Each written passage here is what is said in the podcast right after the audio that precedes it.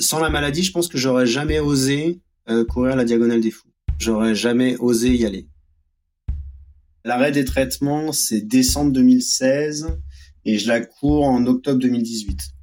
Je fais la moitié, je fais à peu près 80 km et ensuite je la cours en 2019, donc un an après. Euh, et, là, cette fois-ci, je la termine en 62 heures à peu près, 60 ou 62 heures. La deuxième fois, j'ai dormi 45 euh, minutes euh, tout cumulé sur trois jours.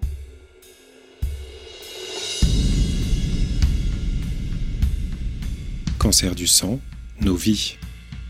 Cyril, aller chercher son rêve après la fin des traitements. On est en mai 2015 à peu près, début, ouais, mai 2015. Mai 2015, euh, le diagnostic, lui, par contre, tombe, euh, tombe plutôt en octobre, donc c'est effectivement un peu long pour que le diagnostic euh, tombe. finalement, finalement, les médecins ont, conclu que c'était que ça s'orientait vers une leucémie, une leucémie chronique, donc qui peut qui peut ne pas évoluer chez certains malades. Donc donc on la surveille dans un premier temps avant de de, de commencer à parler de, de choses à faire sur la maladie psychologiquement, je savais que j'étais malade. C'était même un petit peu euh, un petit peu difficile de se dire qu'on était malade et qu'on lançait pas de protocole, qu'on qu'on n'avançait pas sur, euh, enfin voilà, qu'on se soignait pas et qu'on ne faisait que surveiller. Il y a un moment, c'était très très frustrant, euh, même à se demander à un moment si si j'étais vraiment malade ou si je l'étais pas. je continuais à courir, à m'entretenir très régulièrement parce que justement, j'avais pas de, ça me permettait aussi de savoir si la maladie bougeait ou pas. Donc on la surveille dans un premier temps. Euh, donc on m'avait on m'avait plutôt donné euh, des prises de sang à faire euh, tous les mois, tous les mois et demi. assez rapidement, vu que la maladie a décidé de, de se manifester, on est on est plutôt on s'est rapproché du mois, puis des 15 jours, et puis après on a on a vraiment surveillé tout ça avant de, de, de commencer à parler de décisions et de et de choses à faire sur la maladie. On se voit avec l'hématologue en mars 2016 et le protocole doit commencer en juillet. 2016. Au moment où on m'annonce ça, finalement, euh, d'un seul coup, je me sens malade, mais je me sens aussi libéré en me disant on va traiter maintenant, on va traiter la maladie et, euh, et pour pouvoir aller vers, vers une espèce de guérison. Donc, euh, je suis assez content finalement qu'on se lance là-dessus et forcément, il y a une appréhension de, de se demander comment ça va se passer. la leucémie euh, chronique, euh, dès le début, même avec les protocoles, on m'annonce que je ne serai pas guéri. L'idée, c'est juste lui mettre une grande baffe en espérant euh, que soit elle revienne pas, ou soit elle revienne, mais dans très très longtemps. Il semblerait que les médecins aient vraiment très bien travaillé, donc elle a vraiment pas envie de venir, de revenir, donc ça c'est très bien.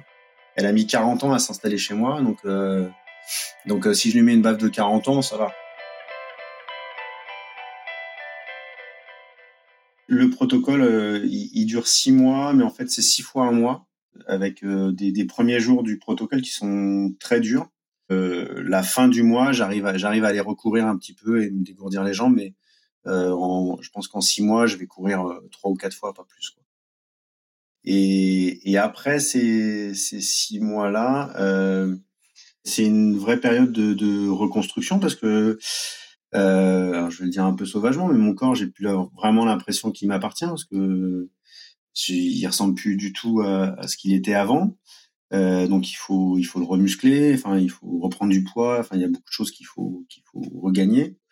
Je, je, comprends alors plus par le regard des autres que, que, moi en prenant du recul que finalement je suis passé par quelque chose de difficile et compliqué. Je dis pas que ça banalise, mais quand euh, quand on est dans le combat, euh, bah voilà, on n'a pas le choix donc on le fait. Euh, par contre, ceux qui sont autour et qui vous accompagnent euh, et qui, qui voient le combat de l'extérieur euh, bah, considèrent que c'est un truc extraordinaire. Bon voilà, donc quand quand quand on voit dans, dans leurs yeux ça, quand on en discute avec eux, on comprend qu'on est passé par quelque chose de costaud. Et du coup, ça donne aussi la force de vouloir de repousser ses limites et aller voir justement où sont où sont ses limites, ses propres limites. Mais là, c'est là d'un coup, c'est multiplié par 10 parce que parce que là, ça devient euh, quel était mon rêve, euh, quel était mon rêve en tant que coureur et et, et je me fixe, euh, je me dis voilà, j'ai vraiment envie de le faire. maintenant, je sais ce qu'est mon rêve et je veux aller l'atteindre. Donc, même si je pars de beaucoup, beaucoup, beaucoup plus loin. Quand je reprends la course à pied, je, je comprends aussi que les sensations sont pas du tout les mêmes. Euh, que j'ai plus du tout de résistance à l'effort, que les muscles sont plus là, que voilà, et que même si la tête a envie d'aller plus loin, bah, il y a un moment, le, le, corps est vraiment, vraiment pas prêt. Mais ça me, ça me pousse à aller, à aller chercher quelque chose que j'imaginais pas jusque-là, ou que j'avais peut-être dans un petit coin de ma tête, mais que je laissais de côté. Et une fois que je suis sorti des protocoles, euh, je me suis reposé la question en me disant qu'est-ce qui symboliquement serait important pour moi, c'est-à-dire est-ce que je serais capable de faire quelque chose après la maladie que je me sentais pas capable de faire avant? Et déjà, je me suis dit bon, euh, se qualifier déjà pour la diagonale des fous, c'était c'était juste impossible en fait. C'était impossible parce que pour quelqu'un qui, qui était incapable de, de monter un escalier, parce que c'était le cas à ce moment-là, il me fallait, il me fallait 10 minutes, un quart d'heure pour récupérer d'une dizaine de marches. Donc de m'inscrire à, à, une course qui est réputée la plus dure au monde, ça me paraissait, euh, ça me paraissait aussi quelque chose d'impossible. Et c'est pour ça que je me suis, je me suis lancé ce défi-là. En 2018, euh, je m'inscris à la diagonale. Mon objectif, c'est d'y participer. J'y participe, mais je suis extrêmement déçu parce que je vais pas au bout.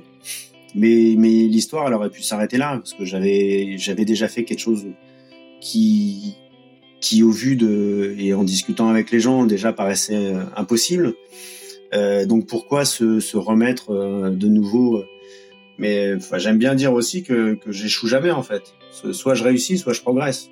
C'est-à-dire que euh, dans que ce soit dans un trail ou dans la vie, il y a des choses qui vous arrivent et, et, et on juge quelqu'un à sa capacité à se relever, pas à tomber, pas à être dans l'échec, mais à justement se servir de cet échec-là pour aller chercher la foi d'après en fait ma devise perso, c'est euh, 7 fois à terre, 8 fois debout. Et, la vie est, est, pleine de, de réussite. Voilà, c'est tout. Moi, je considère que je suis beaucoup, beaucoup plus fort que ce que j'étais avant. J'ai toujours aimé la vie, mais je continue à l'aimer. Donc, euh, la maladie m'a pas enlevé ça, elle me l'a pas appris non plus, pas plus que ça, quoi. Donc, euh, mais, euh, mais par contre, ouais, je, je pense que j'ai dépassé, j'ai dépassé un, un, certain nombre de seuils sur, euh, sur des objectifs et, et, des choses que j'imaginais. Voilà, que je me limite, enfin, on se limite toujours euh, dans, dans nos vies et là, à la limite, ça m'a, ça m'a aidé à, à progresser à ce sujet-là. Certains malades ou des gens qui sont pas forcément en bonne santé, ça a du sens de voir quelqu'un qui est passé par la maladie et qui réussit quelque chose qu'il n'aurait pas réussi avant. Moi, j'avais, je, je, disais souvent à tous ceux qui couraient avec moi le, le marathon, je dis si moi j'y arrive, il n'y a pas de raison que vous vous y arriviez pas, parce que je suis pas plus fort que vous. J'ai un physique euh, totalement normal, donc euh, si moi j'y arrive, euh, il n'y a pas de raison que, que vous, échouiez. Je cours toujours pour les mêmes raisons. Maintenant, les les gens euh, donnent plus de sens à ce que je fais, bizarrement et, ils le reçoivent et, euh, ça leur, euh, ça les, pour certains, ça les inspire à aller euh, chercher un peu plus. Cet épisode du podcast Cancer du sang, Nos vies, a été réalisé avec l'association ELI, Ensemble, Lymphome, Leucémie, Espoir. France Lymphome Espoir, Silk, l'association Laurette Fugain, l'AF3M et Abvi. Rendez-vous sur votre plateforme de podcast habituelle pour retrouver tous les épisodes et vous abonner à la série.